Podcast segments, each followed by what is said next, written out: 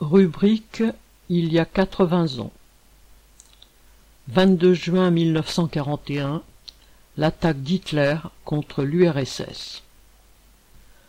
Dans la nuit du 21 au 22 juin 1941, Hitler lançait ses armées contre l'Union soviétique, l'allié de la veille.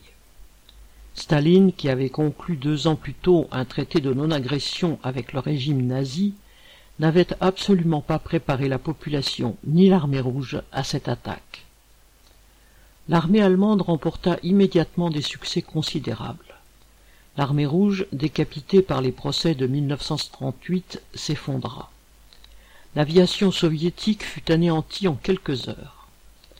La Wehrmacht captura en quelques jours des centaines de milliers de soldats qui n'avaient reçu aucune consigne de leurs officiers. Les villes tombèrent les unes après les autres. Les massacres de population succédèrent aux massacres. À l'été 1941, les armées allemandes se trouvaient déjà aux portes de Leningrad et de Moscou.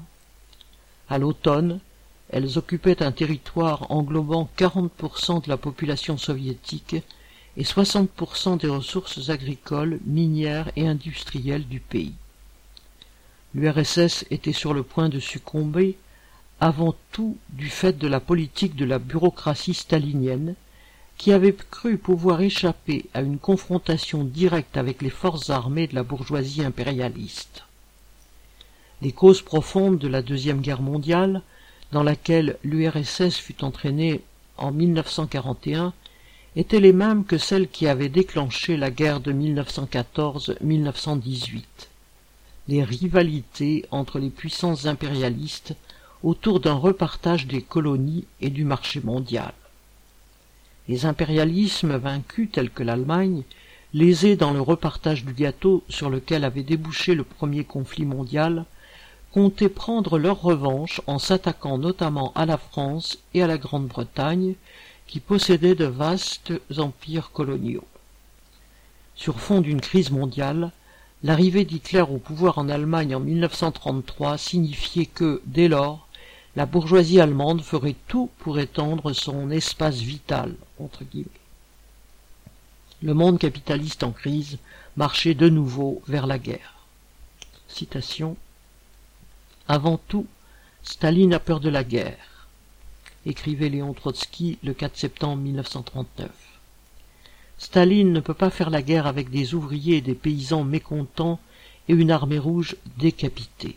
Fin de citation poursuivait celui qui inlassablement dénonçait les crimes de Staline et combattait la dégénérescence de l'État ouvrier né de la Révolution d'octobre 1917.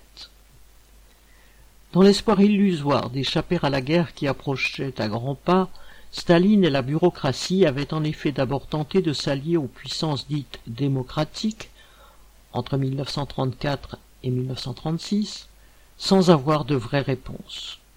Puis, le 23 août 1939, la signature du pacte de non-agression avec Hitler fut un choc pour les travailleurs et les militants des partis communistes de toute l'Europe. C'était, disait Trotsky, une capitulation de Staline devant l'impérialisme fasciste avec l'objectif de sauver l'oligarchie soviétique. Les puissances impérialistes, quant à elles, voyaient dans cette deuxième guerre mondiale l'occasion d'en finir avec l'URSS. Car malgré toutes les trahisons des intérêts de la classe ouvrière par le stalinisme, malgré la nature foncièrement réactionnaire, conservatrice et contre-révolutionnaire du régime stalinien, l'URSS était pour l'impérialisme un ennemi à abattre. Elle restait, malgré le stalinisme, la preuve vivante de la possibilité qu'une révolution ouvrière, celle d'octobre 1917, donne naissance à un État ouvrier, un État sans domination de la classe capitaliste. La seule question qui s'était posée durant les années de l'immédiate avant-guerre était de savoir quelle puissance impérialiste lancerait l'assaut contre l'URSS, et ce fut donc finalement l'Allemagne d'Hitler.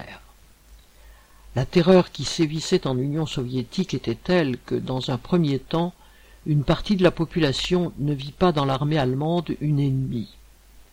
Certains, parmi la paysannerie ukrainienne en particulier, la voyait même comme une armée libératrice. Mais ces agissements d'une extrême brutalité dissipèrent vite ces illusions. Villages systématiquement incendiés, un tiers des villes et bourgades en Biélorussie, civils exécutés sauvagement, juifs massacrés massivement, comme à Babillard, à Kiev, où, fin septembre 1941, en 48 heures, 34 000 hommes et femmes et enfants furent exécutés.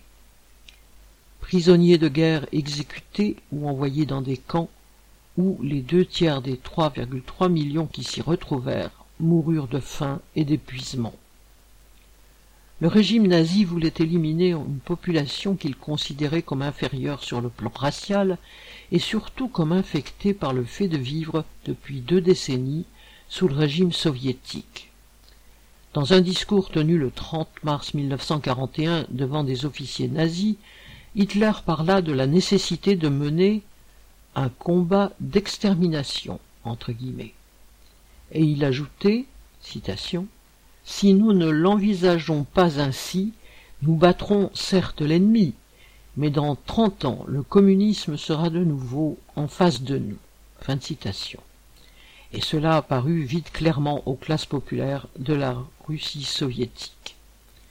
Lorsque Staline entreprit de reprendre les choses en main, il le fit à la façon bureaucratique habituelle, en comptant d'abord sur l'encadrement de la population par le parti unique, et sur sa surveillance par la police politique.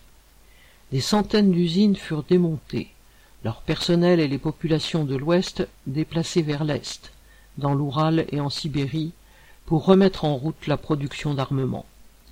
Des anciens officiers furent tirés des camps pour être envoyés en première ligne, encadrer des bataillons de jeunes ouvriers et paysans que le régime envoyait au début combattre sans armes, car il n'en avait pas ou pas assez. Et à l'arrière, le régime réussit d'autant mieux à mobiliser la population qui mourait de faim au travail que celle-ci savait que son sort serait pire encore si l'armée allemande l'emportait. Staline fit appel au patriotisme russe. L'ennemi n'était pas l'impérialisme allemand, mais l'allemand, entre guillemets, ce qui incluait le prolétariat de ce pays, jugé par le régime stalinien responsable de la victoire des nazis alors que les militants communistes, socialistes et syndicalistes en avaient été les premières victimes et mouraient dans les camps de concentration. Mais ce ne fut cependant pas la propagande nationaliste stalinienne qui mobilisa vraiment les travailleurs soviétiques, qu'ils soient dans les usines, les kolkhozes ou sous l'uniforme, au point de permettre finalement à l'URSS de vaincre l'armée allemande au prix de la mort de vingt millions de ses citoyens. Ce qui le permit fut d'abord la conscience que le régime nazi ne voulait pas seulement conquérir le pays, mais tuer l'espoir que la révolution d'octobre avait soulevé dans le prolétariat mondial et dont l'Union soviétique, malgré le régime stalinien, pouvait être encore porteuse. Malheureusement, la politique de Staline allait encore une fois se charger de dévoyer ses espoirs du prolétariat. Celui qui avait été l'allié cynique de Hitler se fit l'allié tout aussi cynique des pays vainqueurs, contribuant à écarter les possibilités de nouvelles révolutions et à stabiliser pour toute une période la domination de l'impérialisme. Aline